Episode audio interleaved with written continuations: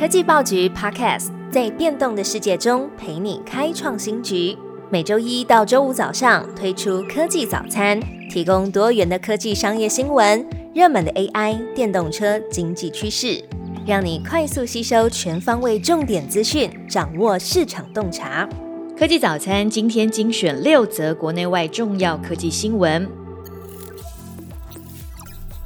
首先来关心制造业前景如何。中经院表示，二零二四年营运展望好转。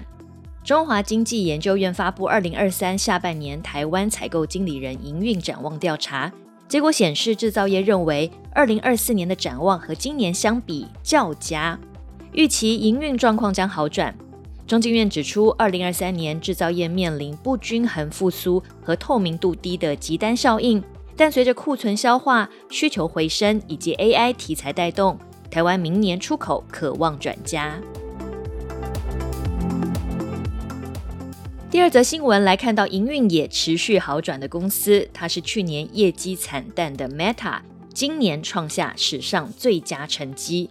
截至上周五十五号收盘，Meta 股价今年来上涨了百分之一百七十八，预计将创下公司史上最好的一年。超过 IPO 隔年二零一三年一倍的涨幅，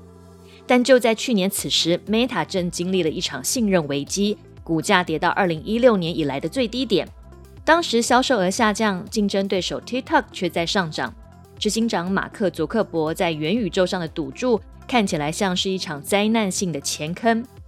一年以来有如此大的不同，市场认为是马克的态度转变。包括年初承认外部挑战，因此大幅削减成本。Facebook 母公司裁员超过两万人，同时在连续三季销售额下降后，数位广告在二零二三年终于恢复成长。市场变化快速，下一则新闻就要来看到昔日的日本百年大厂东芝下市了，挂牌七十四年，不敌丑闻和斗争。日本电子巨头东芝周三二十号从东京证交所下市。东芝成立至今已经有将近一百五十年历史，一度是日本最大的品牌之一，曾经与松下和夏普并称为日本白色家电三巨头，跨足半导体、能源、基础建设等领域。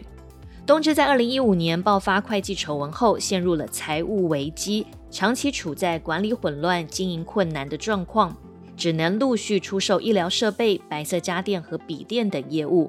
路透社指出，东芝历经十年的动荡丑闻，现在迎向被私募基金收购后的不确定未来。而麦格里证券日本研究部主管也表示，东芝的终极困境是不当决策加上运气不佳造成的。企业的永续经营能不能够顺利接班，会是一大关键。来看到台积电董事长刘德英明年退休，接棒人选引发热议。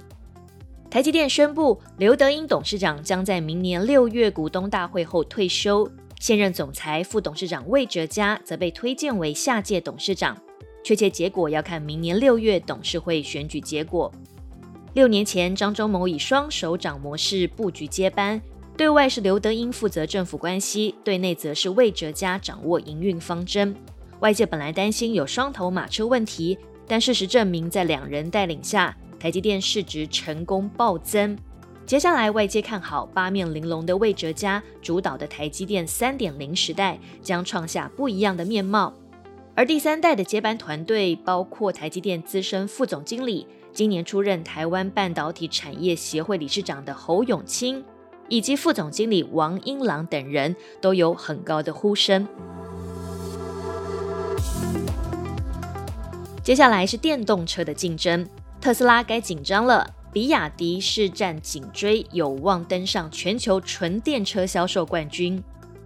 全球市场调查机构 Counterpoint Research 的报告显示，二零二三年第三季全球纯电车销量年增百分之二十九，中国市场占了百分之五十八，依然是全球最大的纯电车市场。虽然价格战等因素导致中国市场的成长脚步放缓。但中国品牌在海外市场大幅增长，但中国品牌在海外市场大幅增长，较去年同期暴增了四倍。尤其比亚迪纯电车的市占率，第三季已经追上特斯拉，两者的市占率都是百分之十七。预计第四季比亚迪就有望超越特斯拉，成为全球纯电车的销售冠军。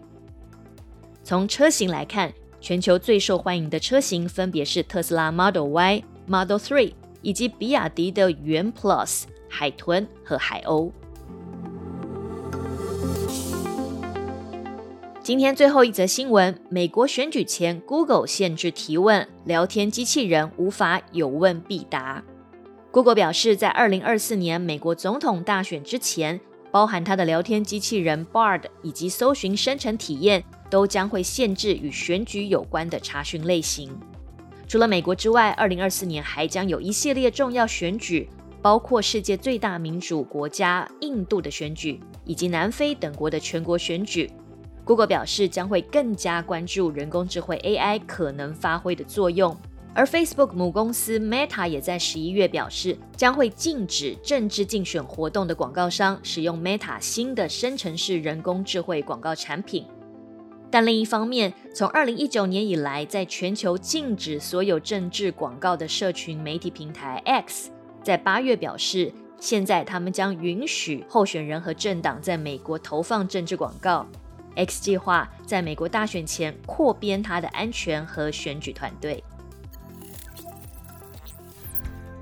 最好听的科技新闻都在 Tag Orange，锁定科技早餐，为你快速补充营养知识，活力开启新的一天。